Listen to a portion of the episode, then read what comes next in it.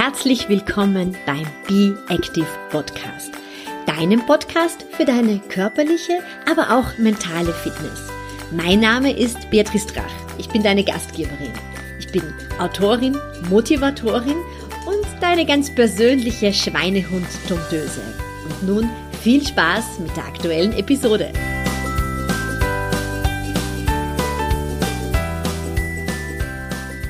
Herzlich willkommen zur aktuellen Episode.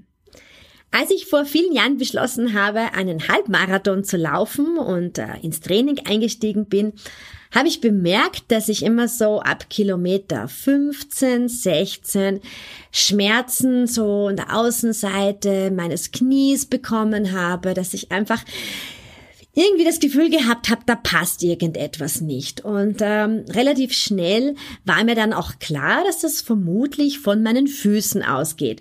Ich habe ja schon einige Male erzählt, ich habe ähm, wirklich bei jeder Fußstellung ganz laut hier geschrien und ähm, ja, das hat sich dann natürlich im Erwachsenenleben nicht wirklich verbessert und habe dann beschlossen, dass ich zu einem Podologen schaue das war ein Tipp von einem lieben Bekannten, die auch äh, recht viel Sport macht und gesagt hat, hey, schau mal einfach mal zu einem Podologen, ähm, lass dir nicht diese orthopädischen Einlagen geben, die starren Einlagen, die hatte ich als Kind immer, sondern versuch einfach einmal podologische Einlagen zu nehmen. Und ich kann dir sagen, das hat mein Leben grundlegend verändert, denn ich habe nie wieder irgendwelche Form von Knieschmerzen beim Laufen gehabt, einfach weil diese podologischen Einlagen mir geholfen haben, meinen Fuß äh, richtig zu verschrauben. Wir haben ja schon einige Male über die Spiraldynamik äh, gesprochen und über das richtige Verschrauben äh, des Fußes. Und die podologischen Einlagen haben eben den großen Unterschied zu den orthopädischen Einlagen, dass sie nicht hier einfach starr sind, sondern den Fuß wirklich anregen, etwas zu tun. Und in Kombination zu regelmäßiger Fußgymnastik kannst du dir da wirklich sehr, sehr Gutes tun.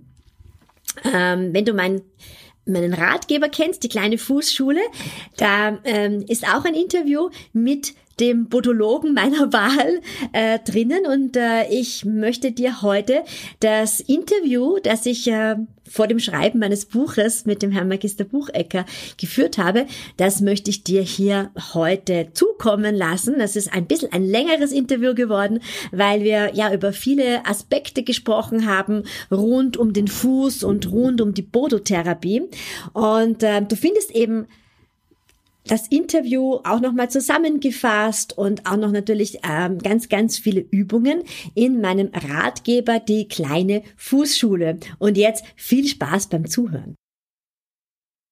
Herr Magister Bucheck, ich freue mich sehr, dass Sie heute hier sind, wenngleich wir uns eben nur virtuell heute hören können. Ähm, Sie sind Podologe. Ja, genau. Möchten Sie vielleicht ganz kurz erklären, was ein Podologe alles macht? Naja, es ist, fängt beim Begriff schon einmal an. Eigentlich, äh, der Begriff Podologe ist jetzt gar nicht ganz richtig, sondern äh, bezeichnen uns eigentlich äh, fachlich bezeichnet als Podotherapeuten.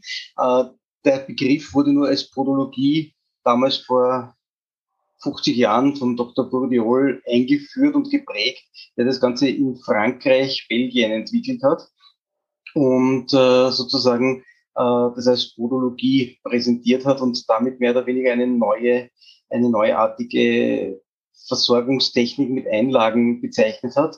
Äh, und heute ist der Begriff Podologie auch für die medizinische Fußpflege und in vielen Ländern auch generell für die Fußpflege gebräuchlich. Darum ist es oft ein bisschen verwirrend. Darum, darum ist es fast besser als Podotherapie zu bezeichnen. Ja. Die Leute suchen nur im Internet, beziehungsweise wenn sie nach, nach äh, der Dienstleistung suchen, die ich anbiete, oft nach Podologie. Darum haben wir diese beiden Begriffe eigentlich noch synonym verwendet. Äh, ja, zur Frage, was ist Podotherapie? Im Prinzip ist es eine Technik, bei der man versucht, die eigene Muskulatur so zu stimulieren, dass eine Korrektur an der Statik bzw. an der Spannung der Fußmuskulatur und darin hinausgehend auch an der Muskulatur äh, der unteren Extremität bis hin mehr oder weniger auch äh, bis zum, zum Schultergürtel äh, aktiviert wird. Das heißt, äh, man gibt keine mechanischen Inputs am Fuß, sondern man gibt eigentlich einen taktilen Reiz, der sozusagen vom Körper in ein Spannungs, äh, muss, äh, in eine Spannungsänderung äh, äh, umgesetzt wird. Das heißt, ich versuche über die Einlagen jetzt nicht den Fuß mechanisch zu äh, in eine andere Richtung zu lenken, sondern äh, dem Fuß diese Information zu geben, sodass der Körper aufgrund der eigenen Muskulatur diese Verhaltensänderung automatisch durchführt.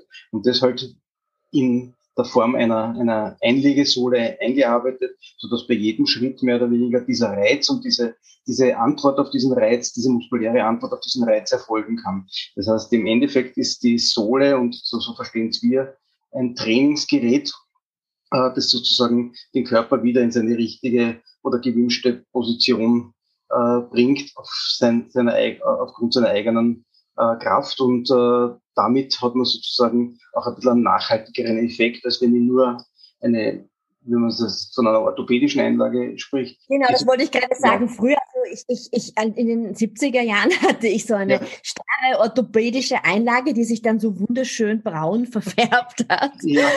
Gut, das, die Verfärbung, das, das passiert, das passiert bei jedem Material, das man im Schutz trägt, aber, ich aber im, grässliche Erinnerung. Ja, im, im, Endeffekt geht's, geht's eben, sind das zwei verschiedene eine Ansätze eben, genau. Und äh, die, die orthopädische Einlage hat ihre Wirkung halt, solange sie im Schuh drinnen ist und getragen ist, äh, wird der Fuß mechanisch äh, aufgrund einer Stütze des Ge Fußgewölbes, zu dem können wir dann vielleicht auch noch zu dem Begriff ein bisschen später kommen, und aufgrund verschiedenster Lenkmaßnahmen wird der Fuß halt in eine Gewicht äh, bestimmte Richtung äh, geführt oder, oder gehalten. Und äh, solange die Einlage, die orthopädische Einlage im Schuh drinnen ist, wirkt diese mehr oder weniger gut halt, je nachdem, wie, wie gut das gemacht ist. Und äh, nur sobald man es wieder raus tut, äh, geht der Fuß wieder in seine passive Haltung mehr oder weniger zurück.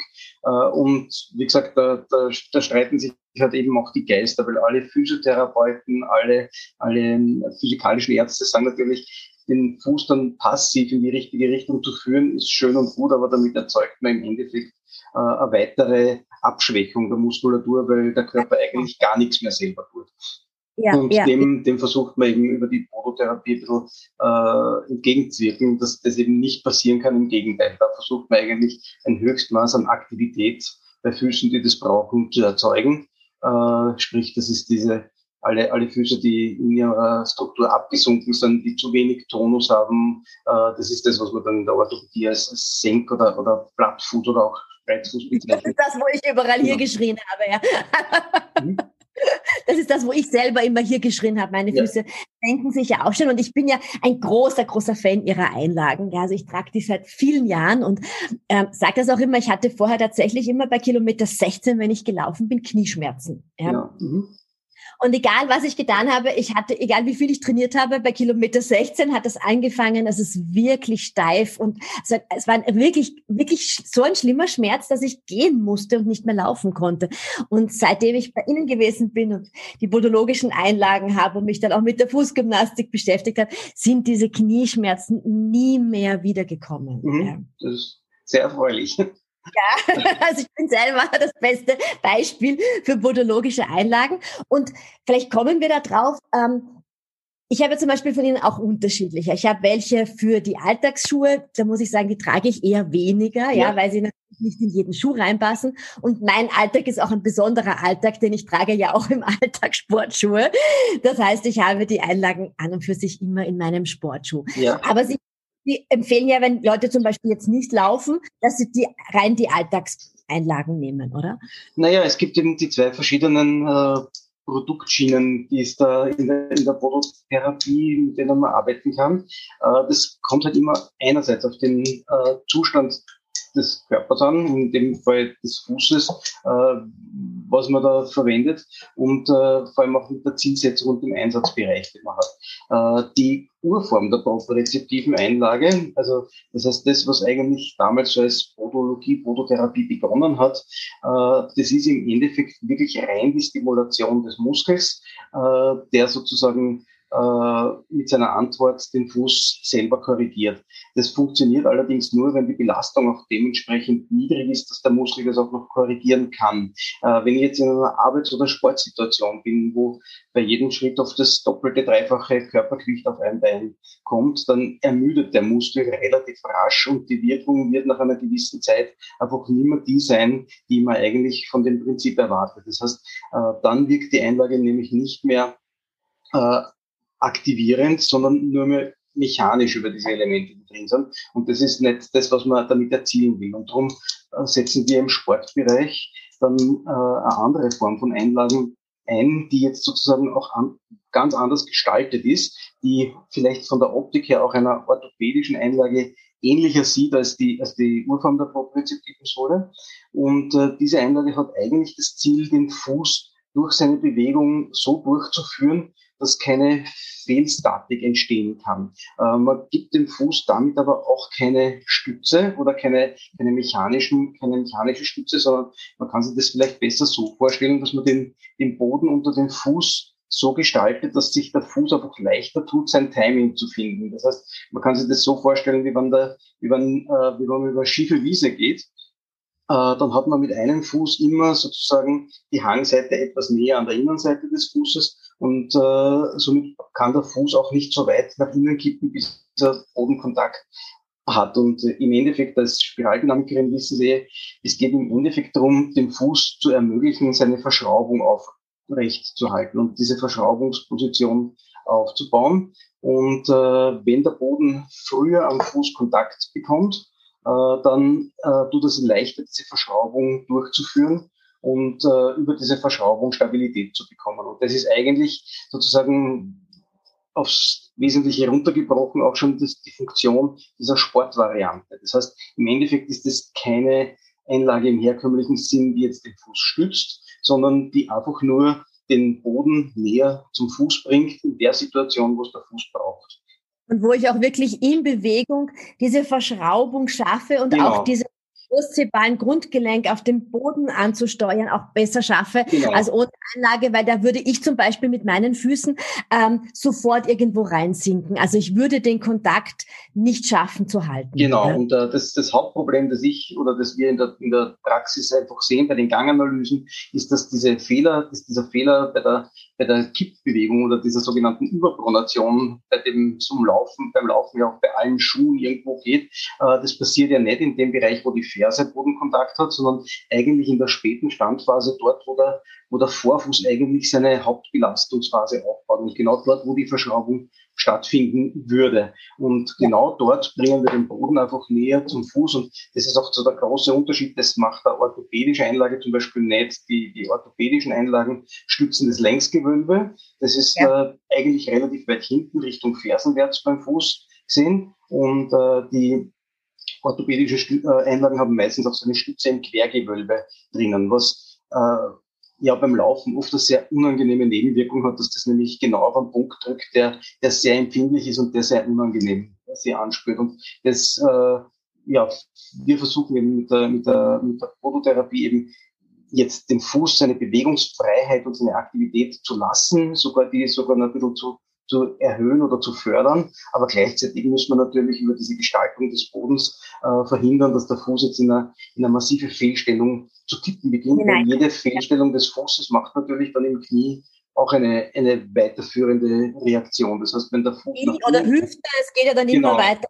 Oder wie Sie sagen, es geht dann bis zur Schulter rauf. Genau, ja? es geht immer weiter nach oben, wo halt dann der schwächste Punkt am Körper ist. Dort spürt man es als erster. Viele Leute kriegen beim Laufen Rückenschmerzen, äh, manche kriegen Verspannungen zwischen den Schulterblättern, äh, die meisten kriegen Knieschmerzen und eigentlich die wenigsten haben als erste Reaktion Fußbeschwerden oder im, im Sprunggelenkbeschwerden, sondern das erste ist meistens das Knie, das reagiert, weil das natürlich zwischen dem Becken und, der, und dem Fuß sozusagen das Gelenk ist, das am meisten von diesen Rotationen dann abbekommt äh, und, und äh, wo, die, wo die häufigsten äh, Schmerzen als erstes einmal auftreten als Warnsignal.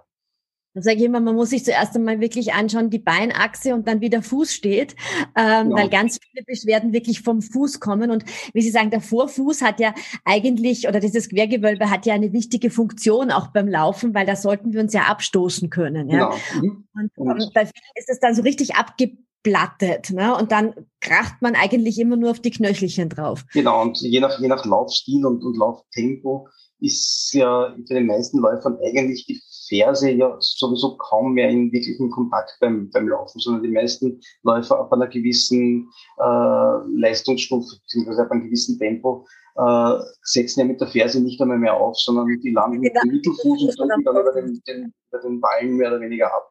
Und die Ferse, und das ist auch das, wo bei den Laufschuhen äh, das wollte ich gerade sagen, die sind immer so fersengestützt eigentlich. Genau, weil Laufschuhe gibt es, Pronationsstütze sind nur im Bereich der Ferse. Es schaut zwar dann optisch gut aus, nur äh, das heißt im Endeffekt der pronationsgestützte Schuh verhindert, dass ich noch zusätzlich durch das Kippen des Fußes den Schuh auch noch nach innen wegdrücke und den ganzen Fehler noch größer macht. Ja, Das verhindert eigentlich die Pronationsstütze.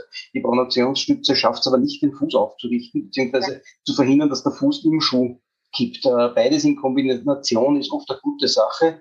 Oft ist es so, dass man mit einer gut gestalteten Einlegesohle oder einer, einer, einer, einer wir nennen diese Sporteinlagen facilitierende, von Bewegungsbahnung hergehenden Einlagen, äh, dass man dann eigentlich mit einem Neutralschuh weit besser zurechtkommt weil die Schuhe dann einfach auch mehr Bewegungsspielraum noch lassen und viel angenehmer zu laufen sind. Kann ich, kann ich hundertprozentig bestätigen, mhm. weil ich habe die Einlage wirklich jetzt in Neutralschuhen drinnen. Früher habe ich auch immer gedacht, na ja, ich muss ja eine Pronationsstütze nehmen, weil mein Fuß ja so nach innen sinkt. Und ich bin davon im Prinzip total weggekommen. Also leichte Stütze nehme ich nur mehr, wenn ich wirklich ganz lange Einheiten habe und das Gefühl habe, es ermüdet alles. Ja. Genau. Und ja, entscheidend ist halt, äh, im Endeffekt äh, äh, einerseits, wie die, wie die Sohle dann gestaltet ist, wie die, wie die gebaut ist äh, und was noch viel wichtiger ist, einfach, dass man im Vorfeld einmal eine wirklich gute Beobachtung des Gang- und Laufstils macht. Das muss jetzt keine Hightech-Analyse sein, sondern ich muss einfach primär wissen, wo muss ich hinschauen und ich muss vor allem auf alle äh, Segmente des Körpers schauen. Das heißt, ich muss natürlich bei einer Ganganalyse oder Laufanalyse schauen, was tut der Fuß, ich muss aber gleichzeitig beobachten, was tut das Knie, was macht die Hüfte, äh, was macht der Oberkörper. Es gibt, äh, oder wir unterscheiden oft in, oder, oder grundsätzlich einmal in zwei Läsionsketten. Das eine ist die aufsteigende Kette, sozusagen, das ist die, wo der Fuß wirklich die Ursache aller Probleme ist, die sozusagen dann nach oben hin weiter passiert. Das heißt, das ist für uns immer der, der schönste Fall einer Anpassung, weil da ist es ganz klar, wir können am Fuß arbeiten, können, wir können dort, dort äh, äh, Veränderung initiieren und die wird auch unmittelbaren Erfolg bringen. Äh, weit schwieriger ist es, und das ist halt nur leider bei den, beim Großteil der, der, der Klienten sozusagen der Fall, dass wir eine absteigende oder ein Mix aus absteigenden und aufsteigenden Läsionsketten haben. Bei einer absteigenden Läsionskette zum Beispiel der Klassiker ein blockiertes Iliosakralgelenk oder ein blockierter Wirbel irgendwo. Das heißt, ich habe irgendwo einen Fehler in der Bewegungskette äh, im Bereich des Beckens oder der Wirbelsäule und äh, der Körper muss eine Kompensationsreaktion machen, um mit dieser Blockade sozusagen zurechtzukommen. Und äh, wenn ich jetzt zum Beispiel so einen Fall habe und ich fange dann, oder ich beginne dann von unten sozusagen das zu korrigieren, mache ich das ursprüngliche Problem, dort wo die Blockade ist, eigentlich nur noch schlimmer. Äh, das heißt, ich nehme dem Körper die restliche Möglichkeit zu kompensieren und äh, dann habe ich natürlich ein, ein weit größeres Problem mit den Sohlen verursacht. Und das ist auch oft der Grund, wenn orthopädische Einlagen unangenehm zu tragen sind oder Probleme verursachen, dass da eigentlich das ursprüngliche Problem noch nicht gelöst wurde. Und in so einem Fall ist es halt äh, meistens dann notwendig, dass man an dieser Blockade zuerst arbeitet. Das heißt, dass man durch Dehnungsübungen, durch Physiotherapie, durch Osteopathie einfach einmal zuerst versucht, diesen, diese, diese Blockade zu lösen, äh, diese, diese Beweglichkeit wiederherzustellen und erst im nächsten Schritt, äh, und das ist oft dann oft natürlich das, was das Ganze ein bisschen zeitlich verzögert, aber oft dann im ersten Schritt noch gar keine Sohlen anzupassen, sondern die Leute wieder wegzuschicken, zu sagen, geht's bitte zu einem Osteopathen, zu einer Physiotherapeutin, zu einem äh, Praktiker, der das sozusagen lösen kann äh, und äh, macht zuerst einmal die, die Dehnübungen, die Kräftigungsübungen, um diese Läsion zu bekämpfen und dann im zweiten Schritt erst mit der Einlage weiterzuarbeiten. Das ist oft viel erfolgversprechender, als sofort dann mit einer Einlage zu beginnen, wenn und vor allem in diesen Fällen, wo man eine absteigende Läsion hat. Und wie gesagt, dort, wo es diese Mischsachen sind, wo teilweise vom Fuß was kommt, teilweise vom, vom Becken was kommt, da muss man jetzt sehr behutsam vorgehen, dass man wirklich nur so viel an Kompensation nimmt, dass es dem Fuß zwar gut tut, äh, dass es vielleicht die Beschwerden im Vorfuß äh, oder im Ballenbereich löst, aber dass man nicht dem Körper seine ganze, seine ganze Kompensationsmöglichkeit wegnimmt. Das, das ist nur wichtig und das ist vielleicht ein bisschen ein Unterschied gar nicht stimmt, ne? dass sie von oben schon gar nicht stimmt, also dass der Oberschenkel in die falsche Richtung zieht und dass wir dann so in, im X-Bein drinnen hängen und dann zieht sich das dann runter bis zum Fuß. Ne? Genau. Und jetzt Klassiker zum Beispiel, wenn jemand wirklich eine, Hüftproblematik hat, dann, dann muss ich auch eine gewisse äh, äh oder dann tut's oft dem, dem, der Hüfte nicht gut, wenn ich diese, diese Rotation, diese Innenrotation in der Hüfte komplett wegnehmen würde. Also das braucht, das braucht das Hüftgelenk und man muss dann wirklich immer abwägen, was, äh, was setze ich für eine Maßnahme, was bewirkt es sozusagen bei den, bei den anderen äh, Gelenken und äh, für die gesamte Statik. Ja, ja. Das ist also natürlich das ist aber äh, genau, eine Einlagenanpassung oder, oder Sohlenanpassung ist immer ein Prozess, der sich über mehrere Kontrollen auch zieht, weil es einfach wichtig ist, äh, sozusagen auch das Feedback zu bekommen. Ähm, sozusagen, wie wirken die Säulen? Am schönsten ist natürlich, wenn die Leute nach der, zur ersten Kontrolle kommen und sagen, alle Probleme sind gelöst. Das heißt aber nicht, dass man nicht weiter äh, äh, kontrollieren sollte, weil nur ein kurzfristig gelöstes Problem hast nicht, dass nicht was anderes noch, noch zu sehen wäre, was man noch weiter im, im Fokus behalten sollte. Und zum anderen ist natürlich äh, Einlagen oder Versorgung nie eine statische Geschichte, sondern das Ziel ist ja eigentlich, die Sohlen wieder im Körper irgendwann mal wegzunehmen oder wegnehmen zu können oder zumindest auf ein Maß reduzieren zu können, so dass er eigentlich nur mehr ein Minimum dieser, dieser Information braucht, um trotzdem zu funktionieren. Weil wenn man davon ausgeht, dass ja der Fuß besser werden sollte durch, die, durch das Tragen podologischer oder podotherapeutischer Sohlen, dann ist es ja auch impliziert, dass man sagt, eigentlich sollte man die immer weiter ab Schwächen in ihrer Wirkung und irgendwann einmal komplett wegnehmen können. Also der Fuß irgendwann sich selber mit seiner so, Muskulatur genau. verschrauben kann, dass ich das im Alltag auch wirklich ohne Einlagen einmal umsetzen kann. Genau, ne? genau. Und dann hat man die Säulen vielleicht noch irgendwo in einem bestimmten paar Lieblingsschuhe drinnen, wo man sagt, okay, heute habe ich das Gefühl, ich jetzt wieder mal brauchen, so als Erinnerung, so wie man ein Bauchmuskeltraining nicht aufhört, äh, sobald die Bauchmuskeln einmal trainiert sind, aber ein Erhaltungstraining ist weitaus weniger aufwendig als jetzt einmal ein Aufbautraining sozusagen von der, ja. Der ähm, ich kenne es ja bei Ihnen, also man kommt und man äh, passt die Einlage an. Ähm, möchten Sie vielleicht noch ganz kurz erklären, was man da bei so einem Termin alles macht?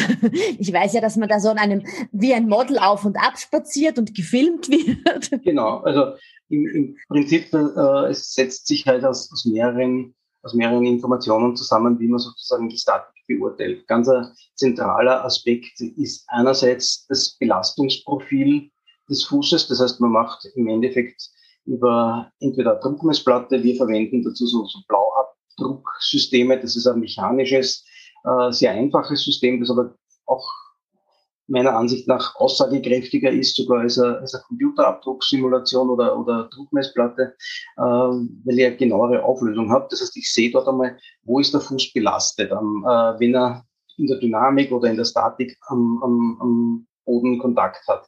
Äh, das heißt, ich sehe einmal anhand dunklerer Verfärbungsstellen, wo ist viel Druck, ich sehe anhand hellerer Stellen, wo ist zu wenig Druck, äh, äh, wie ist die Druckverteilung allgemein, welche Regionen vom Fuß sind in Kontakt, haben die Zehen Kontakt, haben, hat der Fuß Außenrand Kontakt, wie ist die Form der Ferse im Abdruck. Das heißt, da kann man schon einmal einige, einige Dinge rauslesen.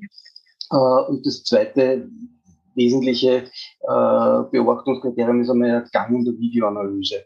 Das heißt, ich äh, lasse, schauen wir die Leute einfach äh, beim Gehen auf einer freien Gehstrecke einmal an. Äh, das heißt, da einmal, so wie sie natürlich auf und ab gehen, äh, film das mit äh, und äh, äh, schauen wir das Ganze dann auch am Laufband an, wie das sozusagen äh, in einer höheren Belastungssituation ausschaut. Und ich film halt immer mehr oder weniger Füße, Knie decken, äh, so dass ich wirklich so die gesamte Kette sehen kann. Und das schaut man sich dann einfach gemeinsam dann einmal an und dann werden auch vor allem für den Kunden viele, viele Aspekte einmal klarer, weil man einfach einmal Kapitel zu sich selber vom Laufen hat. Und äh, man sieht dann einfach einmal, äh, wo passiert der Fehler, wo passiert sozusagen äh, die Belastung, die wahrscheinlich die wahrscheinlich dazu führt, dass es zu einer Überlastung in bestimmten Strukturen kommen kann.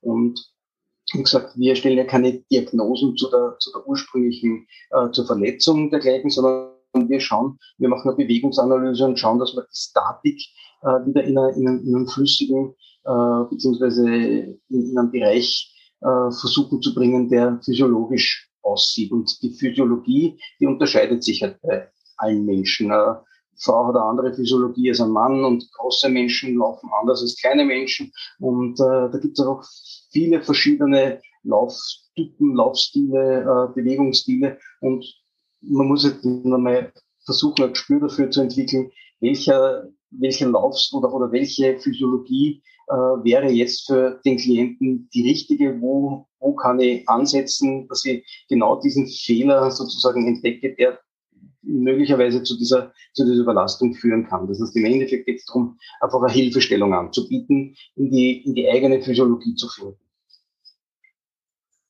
Und dann wird das gefilmt, dann wird der Abdruck gemacht und genau, dann. Genau. Äh, also das heißt, äh, was, was noch, ein, noch ein Teil der, der Untersuchung ist, einfach, wie es vorher angesprochen ist, einfach um auszuschließen, dass es sich um, um äh, absteigende Läsionsketten handelt, wird noch ein kurzer Muskelfunktionstest beziehungsweise äh, eine Untersuchung auf der Liege auch gemacht. Das heißt, man schaut sich mal an, äh, gibt's äh, ja, Bewegungseinschränkungen im Knie, in der Hüfte, wenn ich ein Streckdefizit zum Beispiel im Knie habe oder ein Beugedefizit, macht es auch oft einen großen, eine große Auswirkung, so zum Beispiel auf die, auf die, äh, auf den, auf den Laufstil. Wenn ich massiv verkürzte Muskeln im Beckenbereich habe, zum Beispiel, ähm, ja, oder Oberschenkelrückseite extrem verkürzt ist, ich habe sowas verkürzt ist, dann habe ich natürlich äh, auch einen Ansatz, woran ich arbeiten kann. Das heißt, es geht dann halt eher wieder in Ihrem Bereich des, des Personal Trainings, das heißt einfach zu schauen,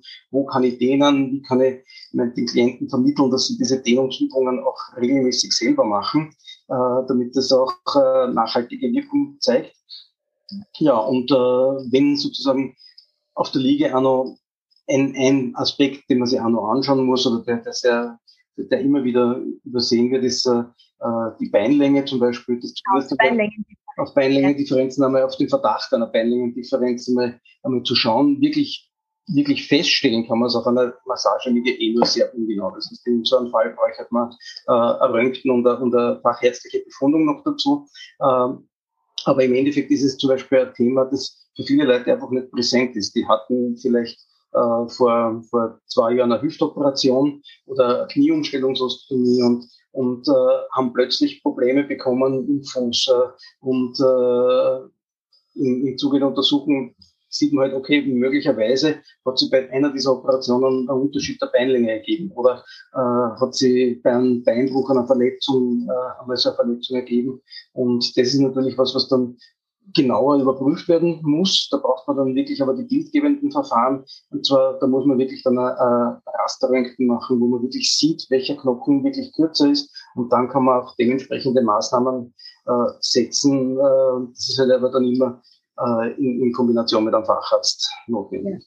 Was ich sehr oft sehe, das sind ähm, Schonhaltungen, die sich bei Leuten einge ein, nach Operationen zum Beispiel oder nach Knieverletzungen eingeschlichen haben, dass man einfach nicht mehr traut, seine Beine richtig zu belasten und dass das dann auch auf den Fuß Auswirkungen hat. Ja, na, es ist, es ist äh, aus eigener Erfahrung kann ich sagen, ein operiertes Knie, auch wenn die Kreuzbänder super gemacht sind und das alles gut hält, aber das Knie reagiert anders und äh, gibt einfach weniger äh, Information weiter. Es ist, äh, es ist ein anderes Gefühl, einfach nach der Operation äh, das Knie zu belasten und äh, äh, wie gesagt, diese, diese Schonhaltung und auch diese Unsicherheit, die, die kriegt man oft wirklich lang, lange draus. Und äh, an dem, ja, an dem muss man wirklich mehr man arbeiten, als man das glaubt. Ja. Abrollen, man traut sich nicht mehr richtig auf, ja. treten, weil man denkt, das könnte jetzt wieder wehtun. Und ich sehe dann oft, dass den Menschen echt ein bisschen schief werden. Ja, ja. ja. Na, es ist, äh, das, das Schwierige ist ja, und das, was wir oft beobachten, ist, wir versuchen uns ja immer, immer gerade auszurichten und, und immer sozusagen äh, in die gleiche Position zu bringen. Nur wenn unsere Sensorik uns einen, einen falschen Wert von gerade äh, gibt, dann versuchen wir heute halt den falschen Wert also sozusagen immer, äh, immer herzustellen. Und äh, das ist eben auch was, wo man sozusagen ein bisschen ansetzen kann über die Podotherapie, indem ich den Boden sozusagen subjektiv äh, umgestalte für den Fuß, äh, dann gibt's auch schon eine, eine Korrektur. Äh, eine neue Wahrheit. Eine neue, eine neue Wahrnehmung, wo ich hingehen will. Also ein einfaches Beispiel zum Beispiel aus der, aus der propriozeptiven Einlage. Äh, ich simuliere den Körper zum Beispiel bei vor allem bei allen passiven äh, Themen, äh, wo, wo hypotone Muskulatur vorliegt, äh, einfach, dass es leicht bergauf geht. Das heißt, äh, und jeder, der weiß, wenn's, wenn er leicht auf einen Hügel raufgeht, man erhöht die Körperspannung, man erhöht die Vorlage und damit kriege ich einfach mehr Spannung in das System. Und genauso geht's umgekehrt. Wenn ich bergab gehe zum Beispiel, äh, muss ich ein bisschen Spannung rausnehmen aus dem System. Und äh, über, diese, über diese unterschiedlichen Wahrnehmungsmuster über die Bodenbeschaffenheit, kriege ich schon einmal die ersten Reaktionen. Und dann gibt es natürlich auch andere Mechanismen, wo ich wirklich direkt auf die Muskelspindeln und Sehnenspindeln wirken kann, wo ich über einen Reiz auf der Muskelspindel einen Aktivitätsimpuls äh, auslöse und auf einen Reiz auf den Golgi-Organen, bei den Sehnenspindeln sozusagen, äh, einen Reiz auf die, äh, auf die Entspannung sozusagen oder hinsichtlich Entspannung der Muskulatur geben kann. Und äh, über diese Kombination an, Maßnahmen erzielt man halt dann eine, ganz, anderes, eine ganz andere Körperaufrichtung und Körperspannung. Und auch beim Fuß ist es ja so wie beim Rest unseres Körpers. Wir brauchen auf der einen Seite die Muskulatur, die hält, aber auf der anderen Seite soll es auch mal wieder ein bisschen entspannen können. Ne? Und da, glaube ich, ist sehr oft ein bisschen Ungleichgewicht da. Genau, also wir haben, wir haben, wir sehen das einfach, äh, ich würde jetzt mal sagen, äh, zu 50-50, äh, dass die Spannungen entweder zu wenig sind äh, oder dass es auch Füße gibt, die einfach viel zu viel Spannung äh, ja. mit sich herumschleppen müssen oder zu viel Spannung aufbauen, äh, wo es einfach teilweise den, den, den Leuten nicht gelingt, dieses Spannungsmuster abzubauen, äh, was dann natürlich oft zu enormen Zugbeschwerden äh, im, im Bereich der Plantarfaszie und auch im Bereich der Achillessehne führen kann, weil natürlich dieser Zug über die Waden dann mehr oder weniger permanent aufrecht gehalten. Das Läufers großes Leid, ne? Genau. weil hier einfach zu wenig die Wadenmuskulatur gedehnt wird und dann einfach unten der Zug an der Plantarfaszie enorm ist. Genau, ja. und die ist halt dann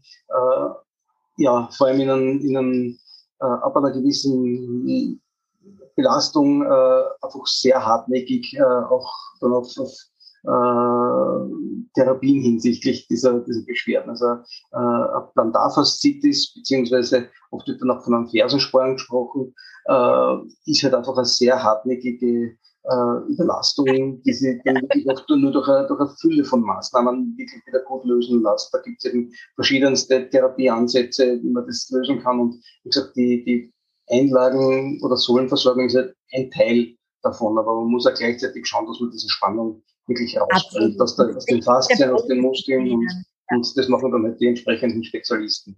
Aufstehen und dehnen genau. und das wirklich so, dass wenn man einmal diese Schmerzen gehabt hat, dann vergisst man das auch nicht mehr. Na, also, aus eigener Erfahrung sagen, ich habe mir tatsächlich einmal angezüchtet, weil ich wirklich vergessen habe zu dehnen nach einem Wettkampf, der auf einem unebenen Untergrund war.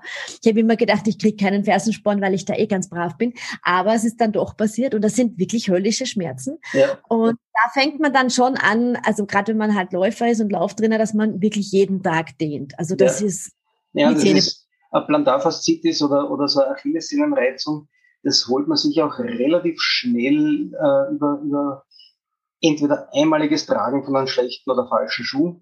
Falscher äh, Schuh war es. Auch, auch manchmal, auch manchmal die, die, die, die Über-Euphorie, zum Beispiel im Urlaub, ist im Moment eh kein Thema, aber falls man mal wieder am Strand ist und dann einmal in der großen Freude barfuß über den Strand läuft, ja, ah, ja, das ist zum ja. Beispiel, erstens Sand kann sehr hart sein und der weiche Sand ist extrem anstrengend zum Laufen. Oder äh, viele Leute holen sich eigentlich so ein Plantarfaszitis auch beim Laufen am Strand, ja. Genau, ja. im Sommer übers Flipflop gehen zum Beispiel, äh, wenn, man, wenn man wirklich einmal äh, lange Zeit mit schlechten Schuhen geht, die halt den Fuß nicht gut tun. Flipflops sind nicht für jeden geeignet. Und äh, genauso wie Gummistiefeln oder Moonboots oder, oder solche Winterschuhe. Also, also längeres Gehen mit, mit Winterstiefeln zum Beispiel kann guten Halt geben. Im Schnee kann eine enorme Belastung für den Fuß sein, vor allem wenn man das nicht gewohnt ist. Äh, wenn man das nicht, nicht über, über Monate, Wochen langsam den Körper darauf vorbereitet, diese Belastung auszuhalten, sondern das geht ja immer von 0 auf 100 sozusagen, diese, diese Belastung und dann, dann man so Monate nicht weg. Ja. Mhm. Ich sage auch immer, wenn die Leute ihren Laufstil umändern möchten und einfach sagen, sie möchten mehr natürlich in Richtung Mittelfuß kommen, dann muss die Muskulatur rundum aufgebaut werden, ja, weil sonst führt das unweigerlich zu riesigen Problemen am Fuß. Ja, ja, das, das dauert halt einfach wirklich oft, äh, man glaubt es nicht, aber das sind Prozesse, die oft ein Jahr bis zwei Jahre dauern, bis das die, die Muskulatur umsetzen kann. Das, das äh, äh, ja, ist halt einfach ein, ein, ein, neue, ein neues Belastungsmuster für Muskeln, die bisher nicht mitgearbeitet haben und auch für Strukturen, die das bisher nicht gewohnt waren. Genau, das muss man dann einfach neu beibringen und, und sie auch langsam. Und das ist immer das große Problem, dass man denkt, man muss es sofort umstellen und das muss sofort funktionieren und ich laufe sofort eine Stunde ja. ähm, am Vor- oder Mittelfuß und das kann einfach nicht gut ausgehen. Ja, ja, ja das beste Beispiel ist, ich habe mir in meiner Euphorie mal so einen Barfußlaufschuh gekauft und bin mhm. gleich damit eine Stunde laufen gegangen, weil es mir einfach so mhm. taugt hat.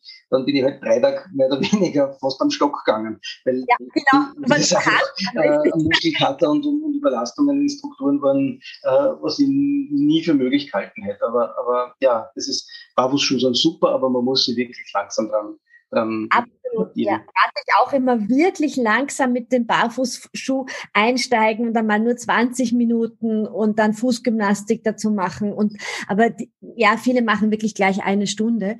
Ähm, aber so ist es ja auch, wenn ich mich recht erinnere, dazumals, als ich mit den Einlagen angefangen habe, haben Sie mir ja auch gesagt, bitte nicht gleich für den langen Lauf verwenden. Ja. Ne? Genau. Das heißt, auch hier sollte man sich, wenn man die ähm, podologischen Einlagen bekommt, langsam den Fuß dran gewöhnen, denn er muss ja jetzt was tun. Er ist ja nicht hier einfach nur in der Passivhaltung, sondern er wird ja zu Aktivität angeregt. Genau, und das ist wie bei jedem, bei jedem Training. Also ich fange ja ich fange im Fitnesscenter auch nicht gleich mit den 120 Kilo Gewichten an, sondern. Manche schon, aber es geht auch nicht gut aus.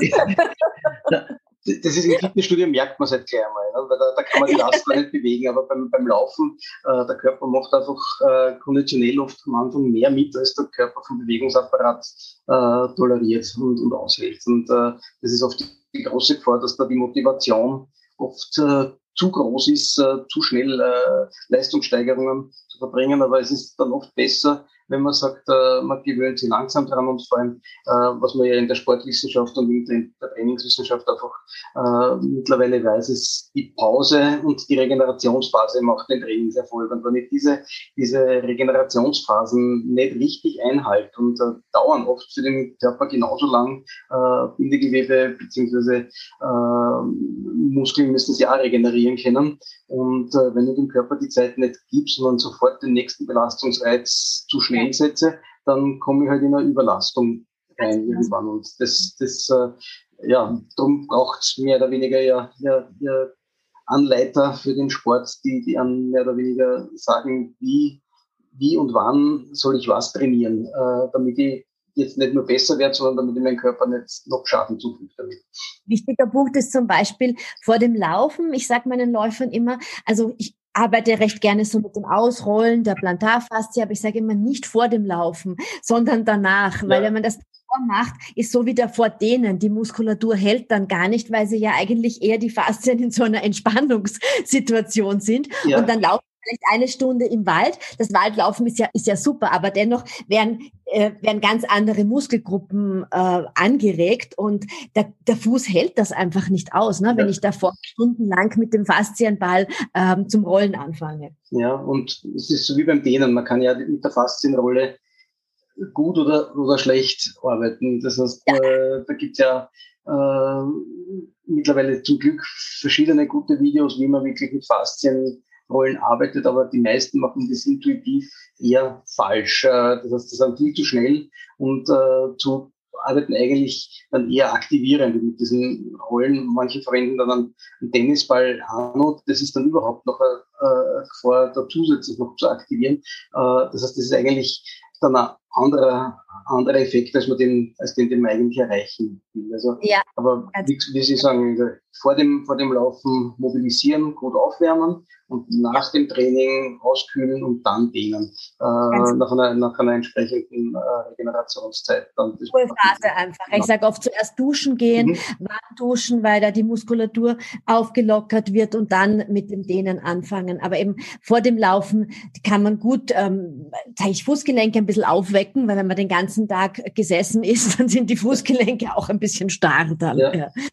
ja und wie gesagt, das, das äh, beste, beste Laufaufwärmen ist wahrscheinlich je nach wie vor so ein gemütliches Einlaufen, ein kleines Lauf-ABC und dann, dann erst, dann erst lang. Das Lauf-ABC, das, was niemand hören möchte, das Lauf-ABC. Ja, das ist super, um nämlich auch den Kopf aufs Laufen einzustimmen und zu sagen, hey, wie könnte ich meinen Fuß einsetzen? Ja und naja, vor allem, vor allem beim, beim, beim Laufen, das ist ja, das muss ja die, man muss den Körper ja mal spüren, um die richtige Position zu finden. Und äh, ja. das hilft dann einfach, damit man aus, einem, aus einer verspannten, sitzenden Situation direkt ins Laufen überzugehen, das, das fällt halt einfach wirklich schwer, dann wirklich die richtige Position gerne zu finden und ja, ja. dann so laufen zu können, dass man das Laufen dann nämlich einen Spaß macht, äh, dass man, dass man in diesen Flow reinkommt, dass das einfach eine, eine fließende, schöne Bewegung auch wird und nicht ein Kampf gegen jeden Schritt. Das, das genau, und so eine Sitzhaltung, ne? weil man dann halt einfach so wirklich vom Sitzen kommt und einfach der Hüftbeuger überhaupt nicht aktiviert wird, sondern man eigentlich eher quasi sitzend läuft. Ja? ja. Was würden Sie abschließend noch sagen, Bedeutung, weil ich komme jetzt von der Fußgymnastik, ja. Fußgymnastik und Einlagen, passt gut zusammen, oder? Passt prinzipiell gut zusammen. Wir würden uns das einfach auch oft wünschen, dass die die unsere Klienten die Gymnastikübungen auch wirklich machen würden, die geben. Aber, äh, das, das Problem im Alltag, und ich sehe es ja bei mir selber, es ist, äh, man hat mehr oder weniger heutzutage so viel um die Ohren und so viel zu tun, dass man das wirklich äh, Termine für diese, für diese Übungen eintragen muss im Kalender, sonst tut man es nicht. Und äh, einfach ein Zeitfenster schaffen, dass man wirklich diese Übungen macht. Äh, und äh, da gibt es verschiedene Ansatzbereiche, wer welche Übungen lieber macht. Äh, ich habe jetzt viele, also die Erfahrung ist, manche machen das wirklich fleißig und die trainieren oft wirklich äh, fleißig ihre Fußmuskulatur. Und äh, ich habe schon Klienten gehabt, die haben äh, wirklich äh, zwischen zwei Kontrollen, wo man keine Sohlen gehabt haben, wirklich einen deutlichen Erfolg auch beim Gangbild und bei den, bei den Abdrücken gezeigt, nur durch Übungen, nur durch, nur, nur durch Training. Äh, wenn man es natürlich kombiniert mit den Sohlen, kann man einen doppelten Effekt erzielen, vor allem in den Zeiten, wo man jetzt geht, aber keinen Kopf dafür hat, jetzt auch noch sehr auf den Fuß zu konzentrieren. Äh, ja, äh, wir würden uns natürlich wünschen, dass die, dass, dass äh, der, Mithilfe sozusagen des Klienten durch, durch Fußgymnastik eine, eine noch stärkere wäre. Äh, ja, auf der anderen Seite, man kann das halt oft in, in vielen Situationen oft wirklich sehr schwer umsetzen. Das ist gerade bei Kindern oft wirklich sehr schwierig, denen beizubringen oder, oder denen klarzumachen, warum sie das jetzt wie tun sollen. Und ich finde bei Kindern dann oft so, so, so Trainingsgeräte, die ein bisschen Spaß machen, wie so Balance-Wippen oder, oder Balance-Geschichten ja, äh, effizienter als, als, als Verschraubungsübungen, das, äh, das können die oft noch nicht, noch nicht wirklich umsetzen oder, oder tun. Und wenn die ganze Familie dann am Abend auf einem Wackelbrett steht, zum Beispiel und schaut, wer, wer schafft es länger, gewonnen, äh, ist das, also ich habe die Erfahrung gemacht, ich habe diese, diese Wackelbretter dann oft wirklich so in der Wohnung herumliegen gehabt, dass man wirklich dauernd am herum vorbeigehen hat müssen, dass man nicht drüber fliegt. Und dann sind die Kinder dauernd draufgestanden. Das heißt, dann haben sie sich nach der Schule wirklich drum gestritten, wer jetzt auf dem, auf dem Indoor-Board draufstehen darf oder auf der Balance stehen kann, äh, weil jeder das besser machen wollte als der andere. Wenn man es einmal wegrammt, äh, die Motivation, sich das dann wieder herzuholen, die ist schon zu groß. Das, das funktioniert dann schon weiter.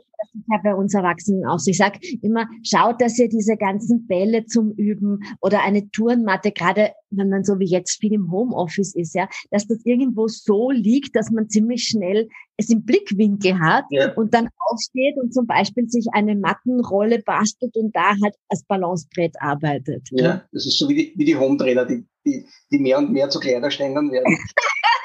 genau. ja, aber wir müssen uns halt selbst überlisten. Ne? Ja. Das ist Haben Sie abschließend noch ganz was Wichtiges, was Sie loswerden möchten? Puh, bin jetzt fast ich überfragt, äh, ja, was, was. Wer, wer, sollte, wer sollte zu Ihnen kommen? Schon, ja. wenn Herzen hat oder einfach auch mal, wenn man sagt, ja, ich äh, würde mir gerne meine Füße anschauen lassen? Es ist ideal wäre natürlich, wenn, wenn, wenn man sozusagen präventiv mehr arbeiten würde, mhm. dann könnte man vielleicht, es ist natürlich immer schwer zu sagen, was wäre wenn gewesen, aber man könnte vielleicht äh, Schwächen aufdecken, bevor sie zu Beschwerden und zu Problemen führen. Äh, das Problem ist, äh, ist jetzt, Kinder werden noch von ihren Eltern, da fällt es den Eltern oder Großeltern meistens auf, dass da irgendwas mit dem Fuß nicht stimmt. Die kommen meistens so bis zum 14., 15. Geburtstag und dann verliert man die Leute meistens einmal so für die nächsten 20 Jahre. Und dann kommen so Ende 30 mehr oder weniger die ersten Beschwerden und dann äh, kommen die Klienten wieder. Äh, und das heißt, da ist dann einfach aber in der Zwischenzeit schon, schon sehr viel passiert. Ähm, das heißt, wichtig wäre halt einfach eine regelmäßige und äh, kontinuierliche Begleitung oder, oder, oder äh, Begutachtung führt ja nicht jeder Besuch unmittelbar dazu, dass man gleich Einlagen oder Sohlen anpassen muss, wenn alles in Ordnung ist und wenn man es mit, mit einfachen Übungen auch in den Griff kriegen kann, versucht man das natürlich immer zuerst. Ja, das äh, Zweite ist, dass einfach das Bewusstsein für den Körper äh, und das ist aber was, was in den letzten Jahren eh sehr stark gestiegen ist, äh, dass man das einfach wirklich äh, hochhält. Das heißt, äh, seinen eigenen Körper zu spüren und darauf zu achten, dass äh, man so mit seinen Ressourcen haushält, dass das halt möglichst über die nächsten 80, 90 Jahre auch, auch hält und äh sozusagen äh, äh, gepflegt wird. Und äh, das, äh, ja, da, da einfach anzusetzen, das wäre natürlich ein äh, äh, enormer Bonus für, für alle für alle Menschen. Aber man sieht es in der letzten Zeit, also der, der, der Zustrom äh, und die Nachfrage nach, nach Phototherapie ist ungebrochen hoch. Äh, es kommt zu einem Umdenken, weil die Leute wirklich sagen, ich muss fit bleiben. Ich kann mir es nicht, nicht erlauben, auszufallen, sei es jetzt, weil ich meine sportlichen Leistungsziele dann nicht erreichen kann. Äh, für, für einen Läufer ist das das Schlimmste, was man ihm antun kann, wenn er zwei Monate nicht trainieren kann, weil ihm was wehtut. Und umgekehrt ist natürlich im Berufsleben auch so, dass jemand, der permanent wegen Rückenschmerzen oder wegen Fußschmerzen oder Knieschmerzen oder Nackenschmerzen äh, äh, gehandicapt ist und äh, Sie kennen das genauso wie jeder Tag Schmerzen ist ein, ist ein, ist ein unnötiger Tag ja, und ein verlorener Tag und äh, da, da, da ist einfach dass die Bereitschaft ist wirklich äh, rechtzeitig dagegen zu steuern, äh, sehr gestiegen in den letzten Jahren. Also man findet sie nicht damit auf, das, das, das tut halt weh und da kann man nichts machen, sondern man versucht wirklich was zu tun. Und da, da ist einfach die, die, die Kombination der Maßnahmen, die halt angeboten wird, wie gesagt, von der Faszientherapie bis zur, bis zur äh, Osteopathie, Physiotherapie, Monotherapie, einfach, äh, da stecken halt einfach enorme Möglichkeiten drinnen, einfach Lebensqualität zu erzeugen. Und ja, das, äh, was, was vielleicht nur wichtig wäre, für jeden, der sich überlegt, therapeutische Einlagen machen zu lassen, ist einfach mal, ja, sich einfach die, die Hintergrundinfos auf einer der Homepages äh, durchzulesen. Äh, es gibt äh, mehr oder weniger eine, eine Homepage, die heißt www.podo-therapie.at, wo Kollegen und ich sozusagen vertreten sind, wo ein bisschen eine Hintergrundinformation auch drauf ist, worum geht's da, äh, sich einfach im Vorfeld zu informieren, was passiert da, wie, wie, wie funktioniert der Prozess, damit man weiß, auf was man sich da einlasst, sozusagen. Ja, ja, das ist ein guter Tipp, ja, ein sehr guter abschließender Tipp. ich danke Ihnen sehr für Ihre Zeit. Gerne, danke schön. Dankeschön. Okay. Und das war's auch schon mit der aktuellen Episode. Wenn du noch mehr Tipps im Bereich Bewegung oder mentale Fitness suchst, dann schau doch vorbei auf meinem Instagram-Profil oder in meiner Facebook-Gruppe Be Active. Du findest alles über meine Angebote auf meiner Homepage www.beatrice-drach.com und ich freue mich auch sehr über eine positive Bewertung zu diesem Podcast.